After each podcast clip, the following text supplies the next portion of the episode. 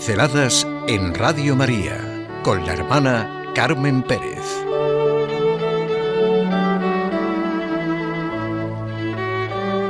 El Sermón de la Montaña.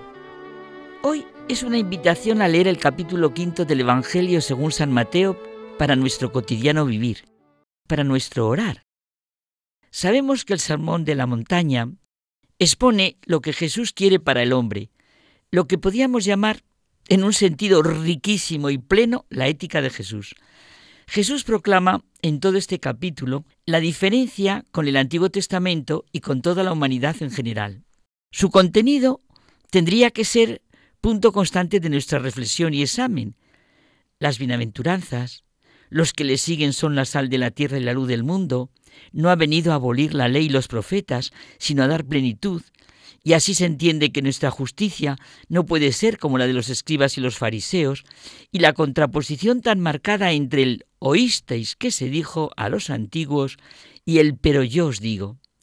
Jesús expone las nuevas relaciones del hombre consigo mismo, con el prójimo, con el mundo, dilucida la relación entre la justicia y la verdad, las relaciones entre ambos sesos y las relaciones con Dios es verdad que implica una nueva manera de ser.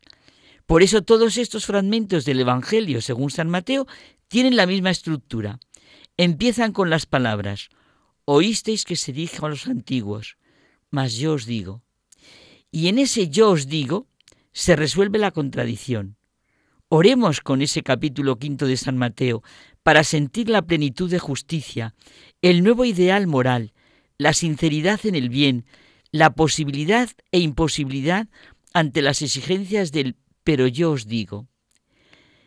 La invitación incluye leer el capítulo que Benedicto XVI dedica en su libro Jesús de Nazaret a su comentario y en el que conmueve su riquísima experiencia de búsqueda del rostro del Señor. Para despertar el interés por la invitación, solo me centro en uno de los apartados de, de un capítulo, la Torá del Mesías. Y aquí precisamente nos expone desde su propia experiencia la contraposición y solución del se ha dicho, pero yo os digo. La Torá, palabra hebrea que significa enseñanza, instrucción y más específicamente ley, se emplea habitualmente para designar la totalidad de la revelación y enseñanza divina al pueblo de Israel. Dice Benedicto XVI que en su búsqueda para entender esta Torá del Mesías, el camino que nos indica, lo que nos dice sobre Jesús, sobre Israel, sobre la Iglesia, sobre nosotros mismos, que le ha servido de gran ayuda el libro de un erudito judío, Jacob Neusner, que se llama Un rabino habla con Dios, con Jesús, perdón. Yo este no lo he leído, he leído lo de Benedicto XVI. He dicho un rabino habla con Jesús. El rabino menciona su sorpresa cuando supo que Benedicto XVI se hacía eco de sus cuestiones críticas. Alguien me calificó alguna vez como la persona más amiga de Devantes que nunca había conocido. Ahora he encontrado quien me iguale. El Papa Benedicto XVI es otro buscador de la verdad. Vivimos tiempos interesantes. Neusner, judío observante y rabino, creció siendo amigo de cristianos católicos y evangélicos. Enseña junto a teólogos cristianos en la universidad y siente profundo respeto por la fe de sus colegas cristianos, aunque por supuesto está totalmente convencido de la validez de la interpretación judía de las Sagradas Escrituras. Su profundo respeto hacia la fe cristiana y su fidelidad al judaísmo le han llevado a buscar el diálogo con Jesús. Este diálogo se produce con gran sinceridad y deja ver toda la dureza de las diferencias, pero también transcurre en un clima de gran amor. El rabino acepta que el mensaje de Jesús es otro y se despide con una separación que no conoce el odio. El punto de central de la conversación de Neusner con Jesús es formidable. Imagina un diálogo interior después de haber seguido todo el día a Jesús y se retira a orar y estudiar la Torá con los judíos de una pequeña ciudad, para después comentar lo escuchado con el rabino de allí. ¿Y así es esto todo lo que ha dicho el sabio Jesús? le dice el rabino. No exactamente, pero aproximadamente sí, contesta Neusner. ¿Qué ha dejado fuera? Nada. ¿Qué ha añadido? Así mismo.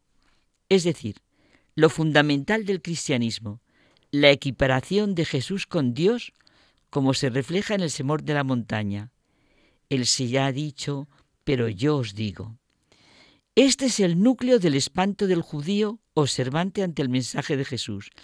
El motivo central por el que no quiere seguir a Jesús y permanece fiel al Israel eterno es la centralidad del yo de Jesús en su mensaje, que da a todo una nueva orientación. Neusner, como prueba de esta añadidura, cita las palabras de Jesús al joven rico. Si quieres ser perfecto, ve, vende lo que tienes y sígueme. La perfección, el ser santo como Dios, como lo es Dios, exigida por la Torá, consiste ahora en seguir a Jesús. Hay una transformación del Israel eterno en una nueva comunidad por la reivindicación de Jesús de ser Dios. Y la constatación final de Neusner nos abre los ojos y el corazón. Ahora me doy cuenta de que lo que Jesús me pide solo me lo puede pedir Dios. En el se ha dicho, pero yo os digo, se nos presenta a Jesús como el intérprete profético de la Torá, que Él no suprime, sino que le da cumplimiento y la cumple precisamente dando a la razón que actúa en la historia el espacio de su responsabilidad. Jesucristo no es un rabino más, sino que representa la superación de la Torá.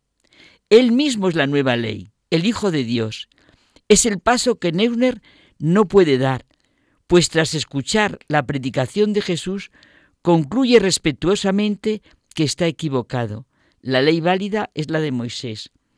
Ahora comprendemos mejor la afirmación del judío Pedro ante la pregunta de Jesús, ¿de quién decís que soy yo? Tú eres el Hijo de Dios.